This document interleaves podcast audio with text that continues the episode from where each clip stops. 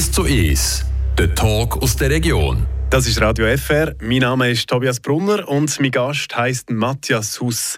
Er ist Glaziolog, er forscht also Gletscher, das auf der Uni Freiburg. Zusammen mit anderen Forschenden hat er vor kurzem eine Studie herausgebracht. Die ist im Wissenschaftsmagazin Science erschienen und sie zeigt auf, bis zum Jahr 2100 wird weltweit die Hälfte der Gletscher weg sein. Das ist das Szenario, wenn der globale Temperaturanstieg auf 1,5 Grad begrenzt wird. Wenn die Temperatur noch weiter steigt, dann schmilzt noch mehr Gletschereis. Herr Haus, was macht es eigentlich mit euch, dass so ein grosser Gletscherschwund beobachtet wird und muss vorausgesagt werden? Es gibt so zwei Seiten. Einerseits als äh, Person, die sehr gerne in die Berge geht, die Verbindung hat zu unseren Alpen, äh, macht das traurig, vor allem wenn man das äh, miterlebt und sozusagen jeden Tag sieht, wie schnell die Gletscher verschwindet. Andererseits als Wissenschaftler ist es auch eine sehr spannende Zeit, weil es passiert sehr viel dynamische Veränderungen und von dem her ist das wissenschaftlich wirklich auch spannend. Könnt ihr doch ein bisschen konkreter sein? Was ist so spannend? Also ich als Laie stelle mir das wirklich ein bisschen als, als Trauerspiel vor. Ich meine, jeden Tag Zahlen vor sich, Grafiken mit irgendwie Graphen, die aufgehen und mehr Wärme, weniger Gletscher. Ähm, was ist so spannend daran? Spannend sind vor allem die schnellen Veränderungen und das Unvorhergesehene, das uns immer wieder überrascht. Was wir jetzt zum Beispiel im letzten Sommer gesehen haben in Bezug auf die Schmelze, das hat man sich nicht können vorstellen bis jetzt. Das ist ein absoluter Rekord gewesen. Ähm, das sind wirklich neue Dimensionen, die wir vorstoßen und ähm, eben als Wissenschaftler ist das sehr spannend, wenn man die Daten erhebt und sieht, was wirklich kann passieren mit der Klimaänderung. Zwar Sachen, die man vielleicht in dem Modell schon für die Zukunft einmal vorausgesehen hat und jetzt merkt man plötzlich, die Zukunft ist jetzt eingetroffen, sie ist da und das ist faszinierend, finde ich. Die Alpengletscher, äh, die haben wir eigentlich schon verloren. Das ist zu spät, um die noch zu retten. Aber die grossen Eisschild, die könnte man noch retten, oder zum Teil. Im Kanton Freiburg, wie sieht dort die Situation aus? Wenn jetzt jemand sagt, ja, das beeinflusst uns ja null, kann man das so sagen? Oder inwiefern sind wir trotzdem vielleicht indirekt jetzt von Gletscherschmelze hier betroffen? Im Kanton Fribourg gibt es tatsächlich quasi kein Gletscher. Also Gletscherschmelze ist im Kanton Fribourg in der Sahne äh, nicht direkt relevant in dem Sinn, aber indirekt ist man natürlich schon betroffen. Da geht es eher um die ganz generellen Veränderungen im Wasserkreislauf, in der Hydrologie ähm, mit dem Klimawandel. Auch ohne Gletscher gibt es da sehr starke Verschiebungen. Äh, das sieht man zum Beispiel bei der Schneeschmelze. Ähm, früher ist im Winter sozusagen eine Schneedecke gelegen, die ganze Zeit in den höheren Regionen der Voralpen. Und gerade jetzt sehen wir zum Beispiel, dass die Schneedecke jetzt im Januar schon geschmolzen ist. Das heißt, die Schneeschmelze kommt zu einer anderen Zeit. Andererseits kann man auch mehr Extremereignisse in Form von Starkregen haben, was dann zu Hochwasser kann führen Auf der anderen Seite eben auch dann Dürreperioden, vor allem auch unterstützt durch mehr Verdunstung ähm, im Rahmen von sehr hohen Temperaturen. Das heißt, die Hydrologie ändert sich mit dem Klima und das betrifft uns vor Ort. Andererseits haben wir natürlich auch Einfluss in Bezug auf die Stromproduktion in der Schweiz. Ähm, mehr als 50 Prozent der Stromproduktion passiert über Wasserkraft und viele Wasserkraftwerke, Stauseen sind gespissen durch Gletscherschmelzwasser. Und auch wenn man jetzt im Kanton Fribourg keinen Gletscher hat, dann ist man eben trotzdem durch die Stromproduktion im Rahmen von Wasserkraft, Gletscherwasser äh, betroffen. Was hat eine Temperaturerhöhung, der Klimawandel für Fribourg als Kanton auf der geografischen Landschaft sonst für Folgen? Der Klimawandel und die Temperaturerhöhung hat eine Vielzahl von Auswirkungen, auch wenn man keinen Gletscher hat. Ich glaube, es geht vor allem um Wetterextreme, werden zunehmen. Einerseits hat man mehr äh, Hitzewellen, Dürreperioden, andererseits aber auch mehr Starkniederschläge. Wir sehen es ein bisschen, wenn wir in die Vergangenheit schauen, 2021 ein Jahr, das sehr feucht war, ähm, ein Jahr mit sehr viel Starkniederschlägen, 2022 ein Jahr, das sehr trocken war, sehr heiß. Also die Extreme nehmen zu und vor allem die Häufigkeit von diesen Extremen. Und das betrifft eben äh, alle Regionen, ähm, auch den Kanton Fribourg, unabhängig davon, ob man jetzt Gletscher im Einzugsgebiet hat oder nicht. Das sagt der Matthias Huss, Glaziologe an der Uni Freiburg und mein Gast im 1 zu 1 Talk hier auf Radio FR. Was denn ein Kanton kann machen kann, um die Folgen vom Gletscherrückgang und den Klimawandel zu beeinflussen, das hören wir gerade nach einem Song. Radio FR, frisch für Freiburg. take a photo, eternalize this moment for the days when I don't believe. when our love gets stolen. Cause there's no exception. And I know time will take you far from me. Let this night invade my lungs. You're all I wanna breathe. Right beside the lake, I burn for you.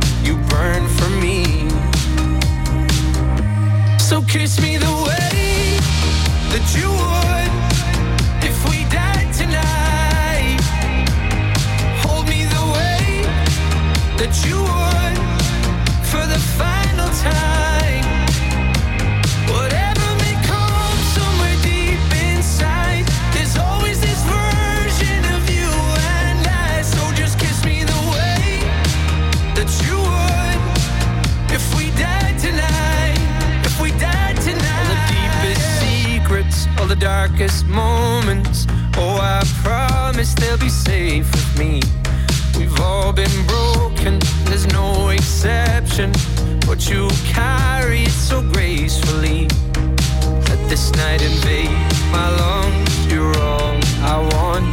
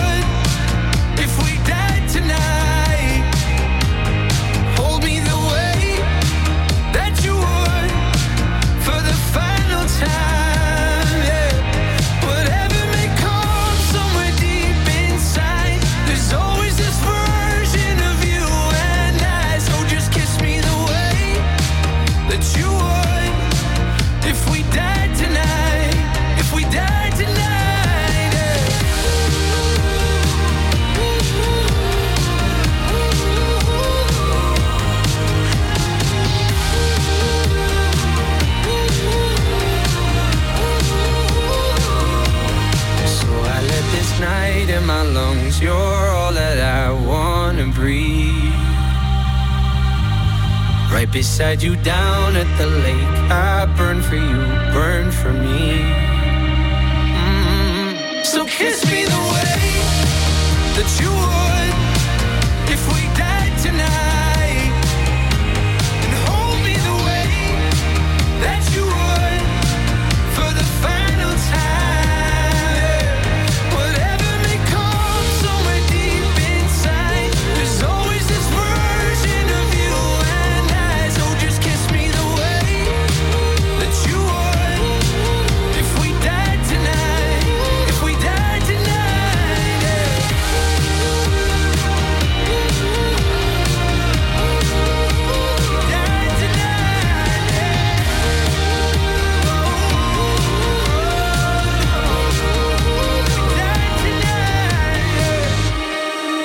Das ist 1 zu 1 auf Radio FR. Mein Name ist Tobias Brunner und ich rede jetzt mit dem Matthias Huss weiter. Er ist Glaziolog, forscht an der Uni Freiburg. Herr Huss, der Rückgang der Gletscher der ist schon dramatisch und betrifft indirekt auch die Region Freiburg. Um den Gletscherschwund zu bremsen, muss die Menschheit ja die Verbrennung der fossilen Energieträger schnell einschränken. Also schnell weniger Flugbenzin, Benzin, Heizöl und so verbrennen. Aber was kann denn eigentlich ein einzelner Kanton machen, um den Klimawandel zu bremsen? Schlussendlich muss jeder Einzelne mitschaffen, den Klimawandel einzudämmen.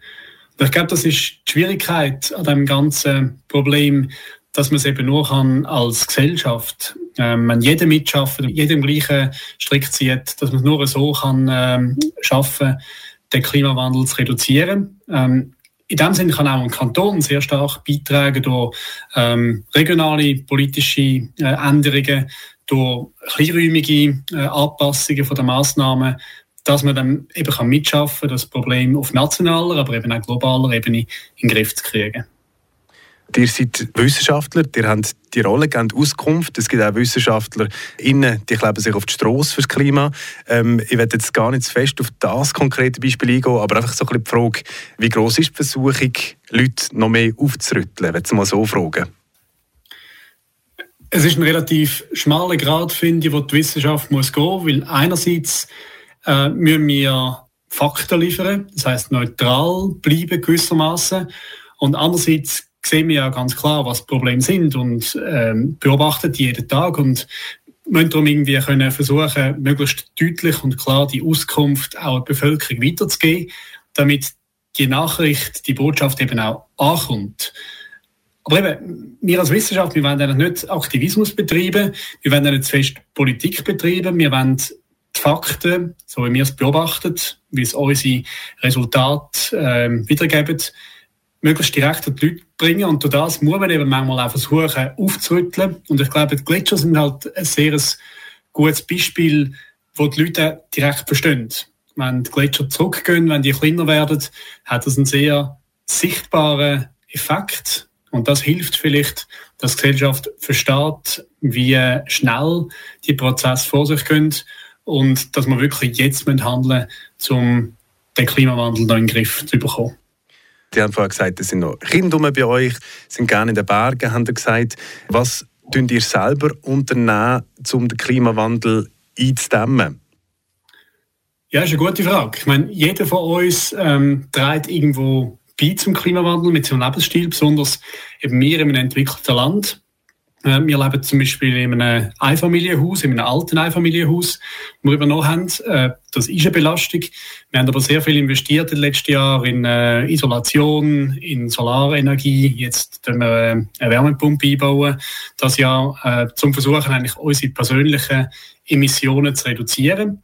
Aber schlussendlich ist es so, ähm, man kann immer mehr machen, wir müssen mehr machen und ich glaube, das ist ein sehr langer Übergangsprozess und muss trainieren wachsen. Und ich bin zuversichtlich, dass meine Kinder, wenn die dann mal ähm, ins jugendliche Alter kommen und erwachsen werden, in einer anderen Welt werden ähm, aufwachsen und gewisse Werte auch anders aufnehmen und dass ganz andere Sachen selbstverständlich sind als noch zur Zeit von unseren Eltern. Also ich glaube, der Generationenwechsel ist ähm, absolut ausschlaggebend dafür, dass wir jetzt also als Gesellschaft schaffen, ähm, in eine CO2-neutrale Welt hineinzuwachsen. Aber es braucht eben Zeit, den ganzen Übergang zu schaffen.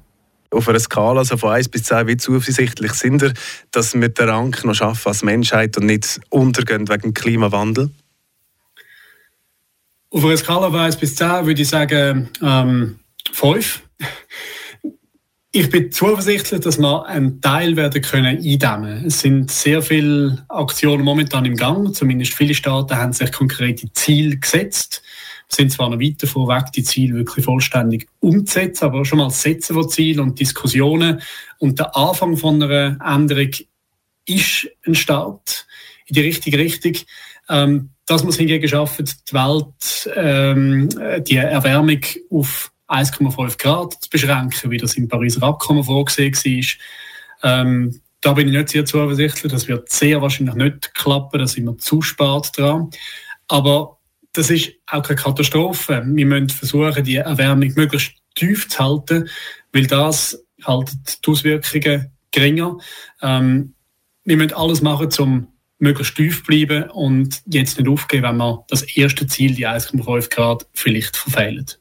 Das ist der Matthias Haus, Glaziologe, der auch an der Uni Freiburg zum Gletscherschwund forscht und Mitautor von einer Studie ist, die vor kurzem herausgekommen ist. Die Studie die zeigt auf, dass im Jahr 2100 weltweit mindestens die Hälfte der Gletscher wird verschwunden sein. Und von unseren Alpengletschern wird es mindestens zwei Drittel